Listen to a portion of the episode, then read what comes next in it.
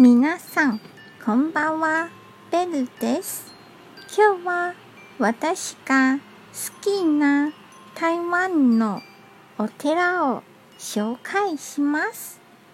それは大龍洞保安宮です。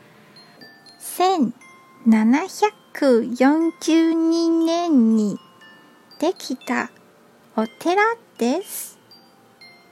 医療の神様が祀られています。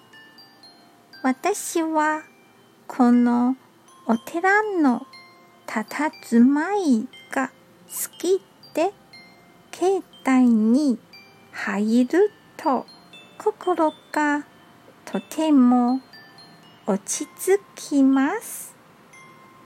今日も一日お疲れ様でした。ゆっくりお休みくださいね。じゃあ、またね